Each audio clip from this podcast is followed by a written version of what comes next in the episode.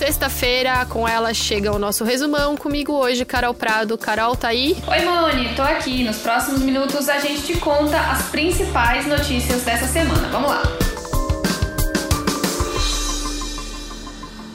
Bom, a gente vai começar esse episódio atualizando os números sobre o avanço da pandemia no Brasil. Na tarde dessa sexta-feira, o país atingiu a marca de 1 milhão de casos de Covid-19. As mortes passam de 48 mil. Isso é o que mostra o levantamento do consórcio de veículos de imprensa que coleta os dados direto com as secretarias estaduais.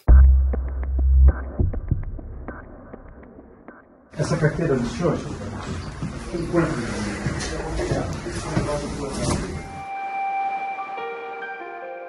E depois de meses da pergunta onde está o Queiroz no ar, o ex-assessor do senador Flávio Bolsonaro foi preso na quinta-feira. O mandado de prisão preventiva foi expedido pela Justiça do Rio de Janeiro num desdobramento daquela investigação que apura o esquema de rachadinhas na Alerj. O Queiroz foi encontrado em um imóvel em Atibaia, uma cidade do interior de São Paulo. A casa onde ele estava é do advogado Frederico Wassef, que faz a defesa da família Bolsonaro. Segundo o caseiro do local, Queiroz estaria hospedado lá há pelo menos um ano, o que contradiz uma declaração dada por Wassef ao programa Em Foco da Andréa Sadi da Globo News em setembro de 2019. Como fica esse discurso do combate à corrupção com esse sumiço do Queiroz? Então vamos lá, é importante lembrarmos que não existe a frase o, o sumiço de Fabrício Queiroz. Não, mas ele não aparece. Mas, não, não, isso não corresponde à verdade real. Fabrício Mas onde ele está? Fabrício, eu não sei, não sou advogado dele. Pois é, agora preso, Queiroz está na penitenciária de Bangu, no Rio. Além dele, a justiça autorizou a prisão da mulher dele, Márcia Oliveira Aguiar, mas ela não foi encontrada e é considerada foragida. O Ministério Público pediu a prisão de Queiroz porque considerou que ele estaria cometendo crimes e interferindo na coleta de provas da investigação do esquema de rachadinha. Pois é, vamos lembrar aqui que essa suspeita que envolve o Queiroz é do esquema de rachadinha de quando Flávio Bolsonaro ainda era deputado na Alerj, Assembleia Legislativa do Rio de Janeiro. Nesse esquema, funcionários fantasma devolveriam ao gabinete parte dos salários.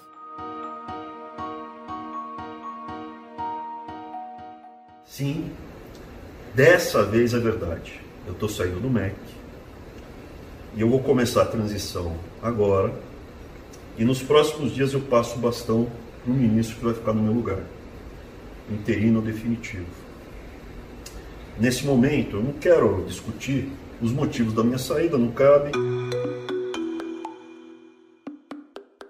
Foi assim que o ministro da Educação, Abraham Weintraub, se despediu do cargo. Weintraub apareceu num vídeo ao lado do presidente Bolsonaro e anunciou sua saída do MEC. Weintraub falou que vai ser indicado por uma vaga no Banco Mundial, mas o nome dele ainda precisa ser aprovado. Weintraub ficou 14 meses no cargo e saiu do governo um dia depois do Supremo Tribunal Federal rejeitar o pedido para tirar o nome dele do inquérito das fake news, aquele que investiga ofensas e ameaças aos ministros do STF. O pedido foi feito pelo ministro da Justiça, André Mendonça, e nove dos dez ministros do Supremo decidiram manter a investigação. Weintraub foi incluído nesse processo depois daquele vídeo de uma reunião ministerial do dia 22 de abril ter se tornado público. Para quem não lembra, na reunião de abril, Weintraub chamou os ministros de vagabundos e afirmou que eles deveriam estar na cadeia. Aí, no último fim de semana, Weintraub voltou a falar o que já tinha dito nessa reunião. Eu já falei com a minha opinião o que, que eu faria com os vagabundos. E ainda falando sobre política, Moni, os ministros do STF decidiram por 10 votos a 1 pelo prosseguimento do inquérito das fake news. O único ministro que votou pelo encerramento do inquérito foi Marco Aurélio Mello. Para o ministro, cabe ao Ministério Público abrir a investigação. Os outros 10 ministros que defenderam a continuidade do inquérito apontaram que a disseminação das fake news é uma ameaça à democracia.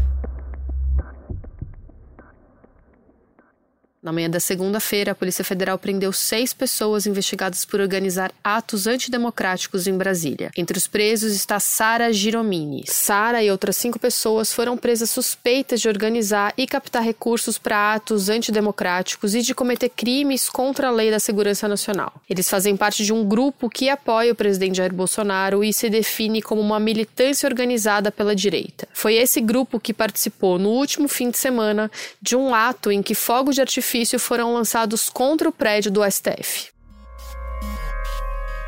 Frente aos bandidos do STF. Isso é para mostrar para eles e para o GDF bandido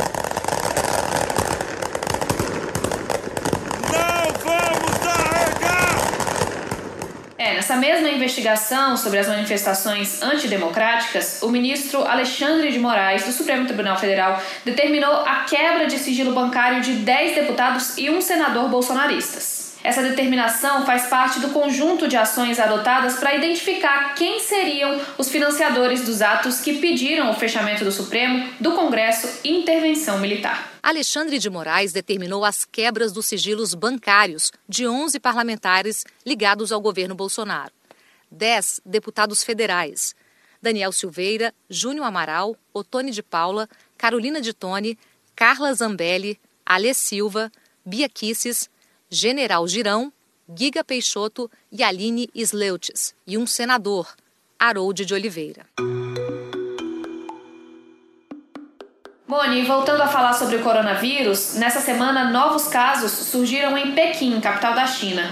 Com a volta dos casos por lá, Pequim colocou mais 10 bairros em quarentena na segunda-feira. Na semana passada, 11 já estavam em isolamento. A capital da China tenta rastrear as pessoas que foram a um popular mercado de alimentos, que é considerado o novo foco de contágio por lá. As autoridades de saúde informaram que vão ser feitos testes em cerca de 46 mil pessoas. Vamos lembrar aqui que o novo coronavírus surgiu na província de Wuhan, na China, no fim do ano passado.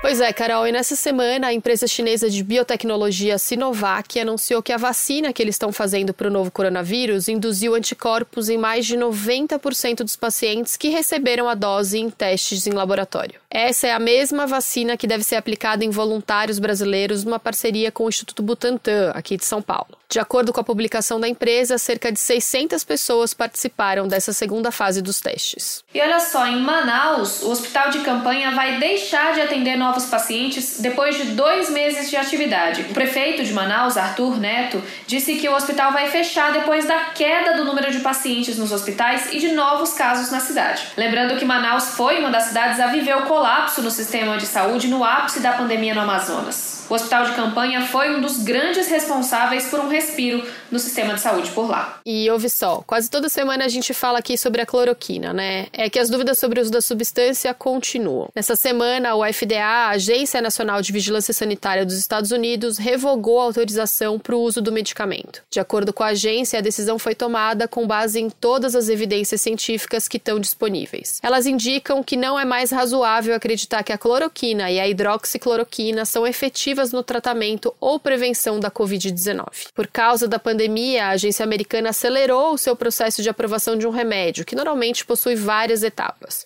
No caso da cloroquina, o medicamento não passou por todos os testes necessários e teve o uso autorizado com base em estudos preliminares. A revogação dessa autorização vai de encontro com o posicionamento do presidente Donald Trump, que inclusive já declarou tomar o medicamento como prevenção. The frontline workers, many, many are taking it.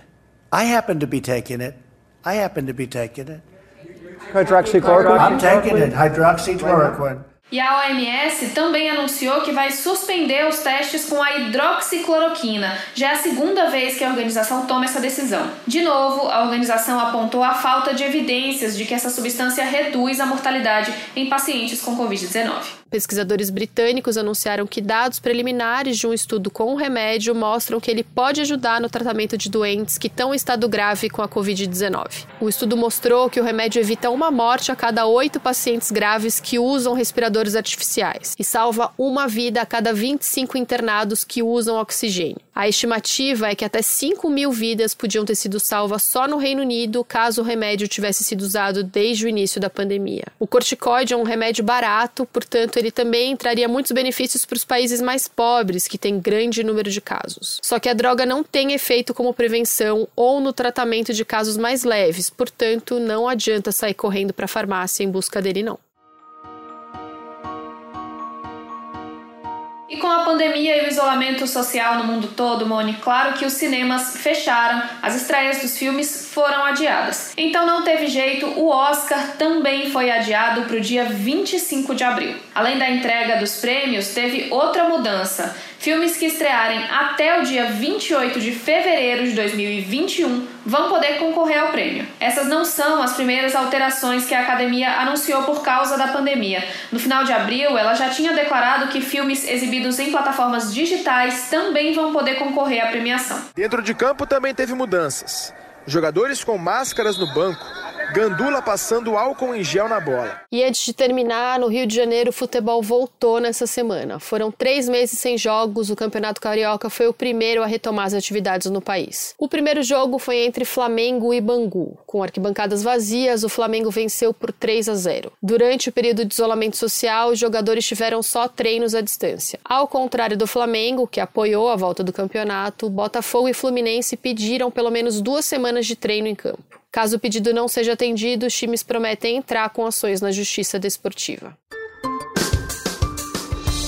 E esse foi o Resumão, o podcast semanal do G1, que está disponível no G1, claro, no Castbox no Apple Podcasts, no Google Podcasts, no Spotify, no Deezer ou na sua plataforma preferida. Se você gostou do nosso podcast, então segue a gente, assim você pode compartilhar com quem você quiser. Esse programa foi feito por nós à distância e também por Jéssica Rocha, Vivian Souza e Henrique Pinheiro. Lembre-se, lave bem as mãos com água e sabão, use máscara se você precisar sair de casa, se cuide muito bem, vai passar. Beijo, bom fim de semana, tchau, tchau. Tchau, bom fim de semana.